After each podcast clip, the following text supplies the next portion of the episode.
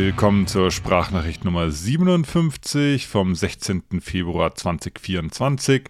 Die Das Z Sprachnachricht ist die deutschsprachige Audiozusammenfassung des Das Z Letters und der Das Z Letter ist mein wöchentlicher Laufblog und Newsletter. Ich bin Chris aka Das Z. Der dieswöchige englischsprachige Das Z Letter trägt den Titel Six Years of Struggle for Three Hours of Glory, also sechs Jahre Kampf für nur drei Stunden des Ruhms. Äh, My Messi Sub 3 Hour Saga, meine etwas holprige Sub 3 Marathon Geschichte. Ich zeichne quasi so ein bisschen nach, was die letzten sechs Jahre passiert ist, seit mir das erste Mal die Idee kam oder seit ich es erstmal probiert habe, einen Marathon unter drei Stunden zu laufen und ähm, gehe dabei aber jetzt weniger auf die Zahlen, Daten und Fakten ein, sondern eher darauf, was es emotional mit mir gemacht hat und auch was die gescheiterten Versuche an äh, Spuren und Erkenntnissen hinterlassen haben.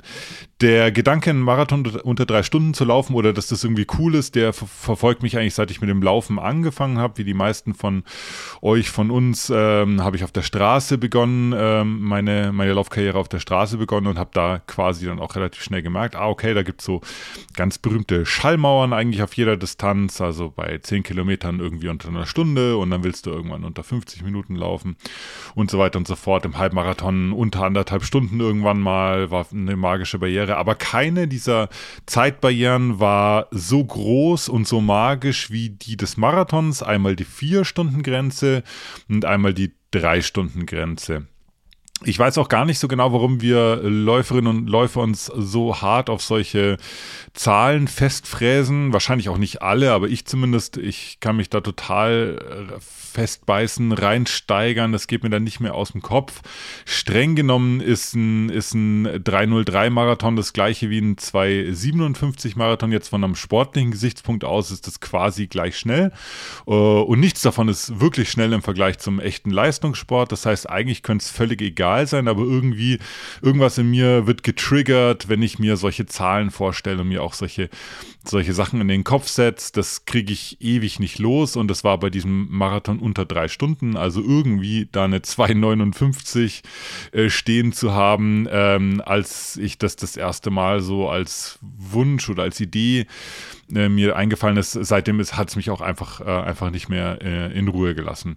Aber ähm, ein paar Schritte zurück, der erste, der erste Marathon, den ich gelaufen bin, das war 2015, der lief relativ gut, also zumindest haben das die Leute zu mir gesagt, ich selber hatte da noch keine so große Ahnung, ob das jetzt irgendwie gut oder schlecht oder was überhaupt gut und schlecht ist im, äh, im Marathon, was eine Finishzeit betrifft. Heute weiß ich, dass, da gibt es kein gut und schlecht, aber damals mh, hm, war das so das Feedback, was kam. Ich bin dann eine 3,31,47 gelaufen und ähm, ja, pf, keine Ahnung, ich selber konnte es nicht wirklich einordnen. Ich war gut vorbereitet, mir fiel das da jetzt nicht sonderlich, sonderlich schwer zu dem Zeitpunkt.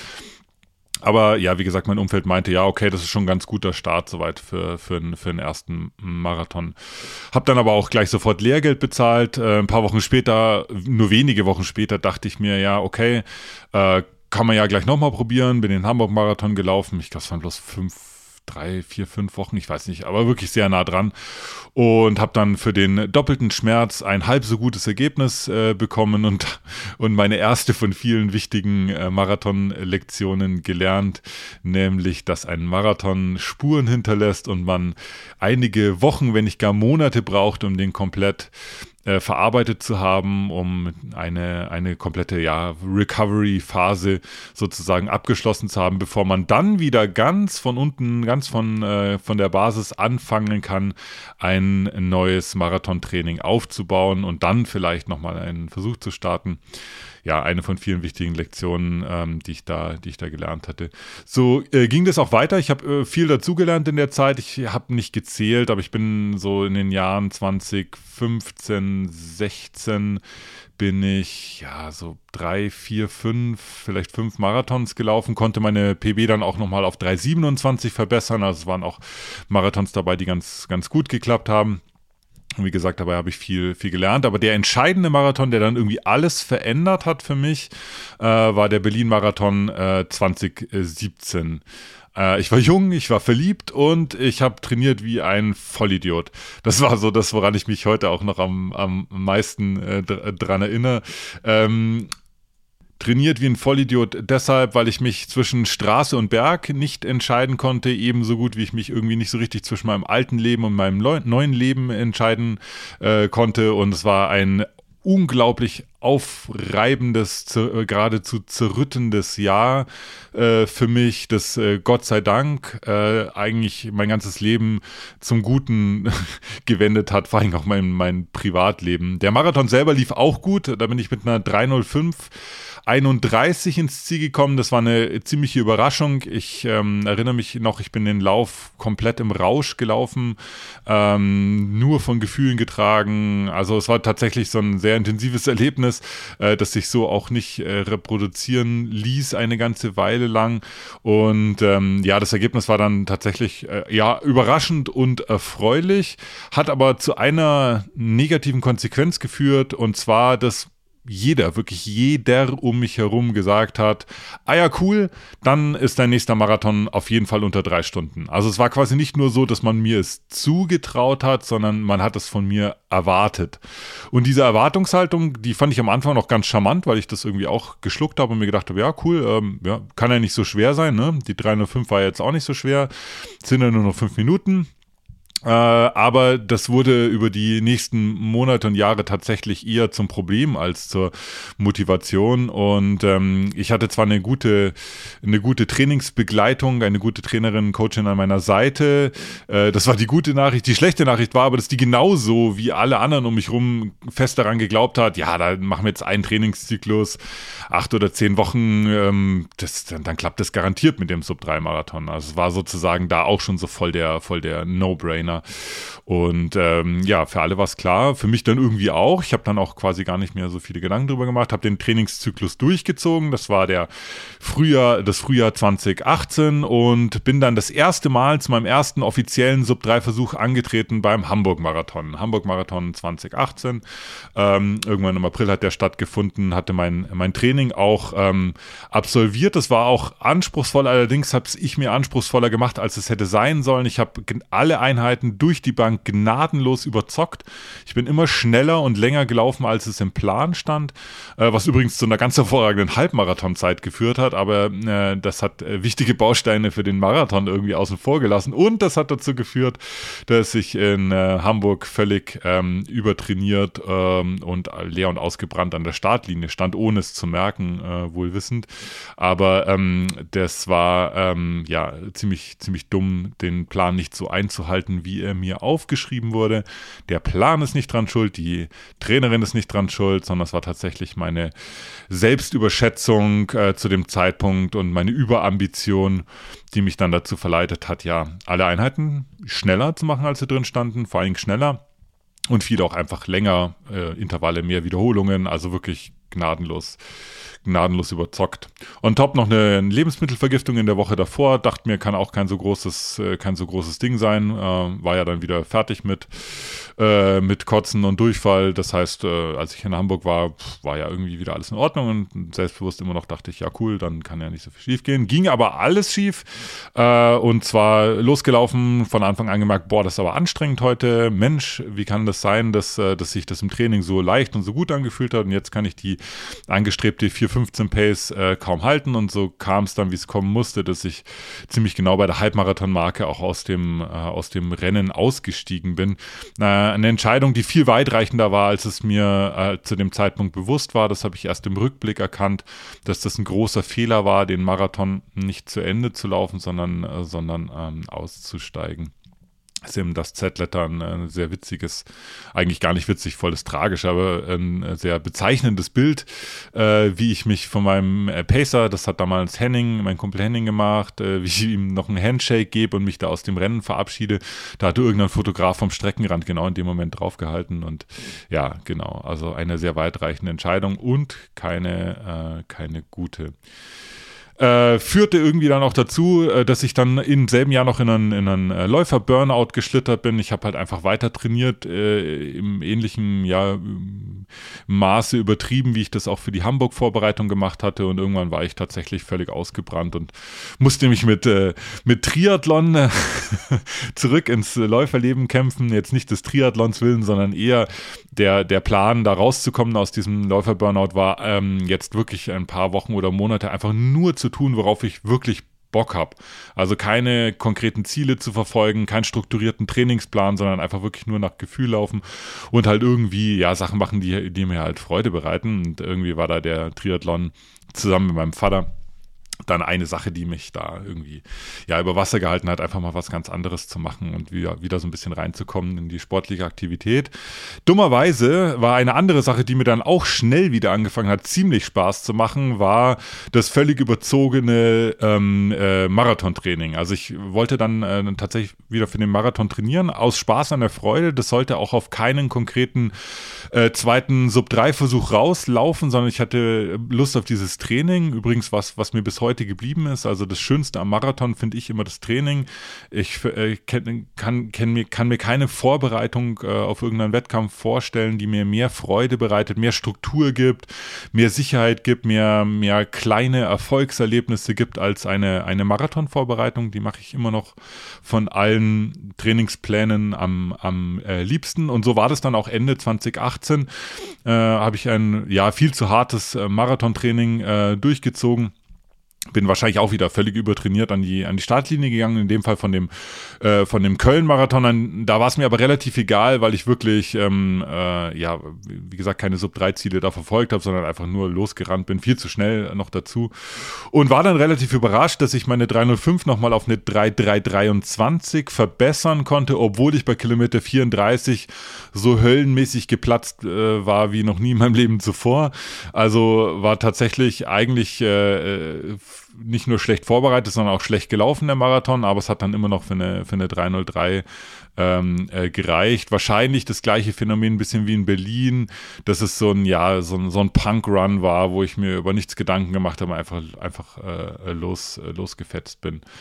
Hat an meiner Einstellung zum Training aber auch nichts geändert, die neue PB, sondern ich habe halt weiter trainiert wie so ein Depp auch wieder, wieder ähm, ja, völlig ziel- und planlos und viel zu hart und viel zu um, unstrukturiert letztendlich.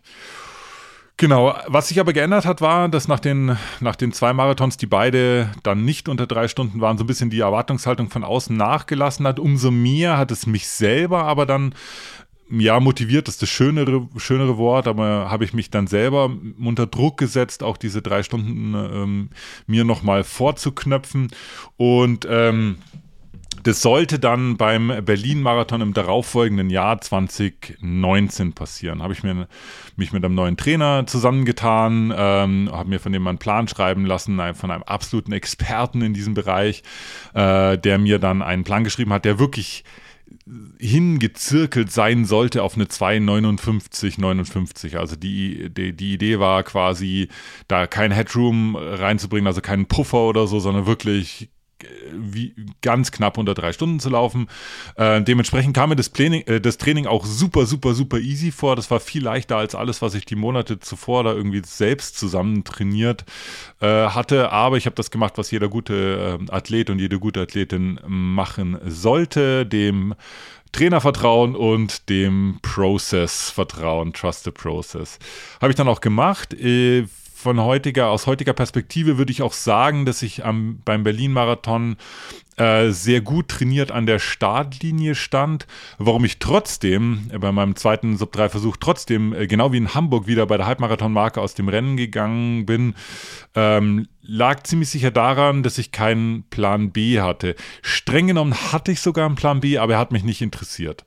Äh, das heißt, ich bin mit der Einstellung reingegangen, ich laufe heute entweder 2,59 ähm, oder gar nicht. Also alles andere war mir da äh, ziemlich egal. Und auch diese Entscheidung, ähnlich wie in Hamburg, Hamburg war eine falsche und eine sehr weitreichende, die mich dann auch danach noch lange begleitet und beschäftigt habe. Ich schreibe vielleicht meinen eigenen das Z-Letter über, über DNFs und was die mit einem machen, aber gerade im, äh, im Marathon, in dem Fall wäre es viel schlauer gewesen, den Marathon fertig zu laufen, die Zeit, die Finish-Zeit so zu nehmen, wie sie ist und auf den Erfahrungen äh, aufzubauen, die ich dann da äh, gesammelt habe. Das habe ich zweimal nicht gemacht in Berlin und Hamburg.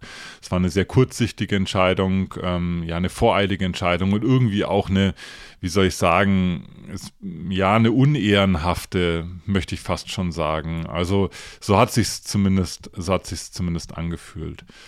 Ja, jetzt ist die Geschichte eigentlich schon zu Ende, äh, weil ich nach diesen zwei ernsten Versuchen, ich bin zwar noch viele Marathons gelaufen, aber es war kein einziger mehr dabei, der ähm, auf ein, ein ja auf ein unter auf unter drei Stunden abgezielt hatte.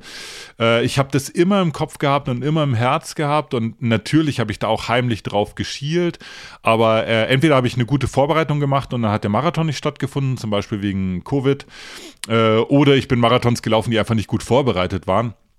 Und äh, bin dann immer, ja, ich bin meistens wie ich so im Bereich irgendwie irgendwas zwischen 3,10 und 3,15. In dem Bereich bin ich dann immer irgendwie rausgekommen, wenn ich dann doch mal einen Marathon gelaufen bin.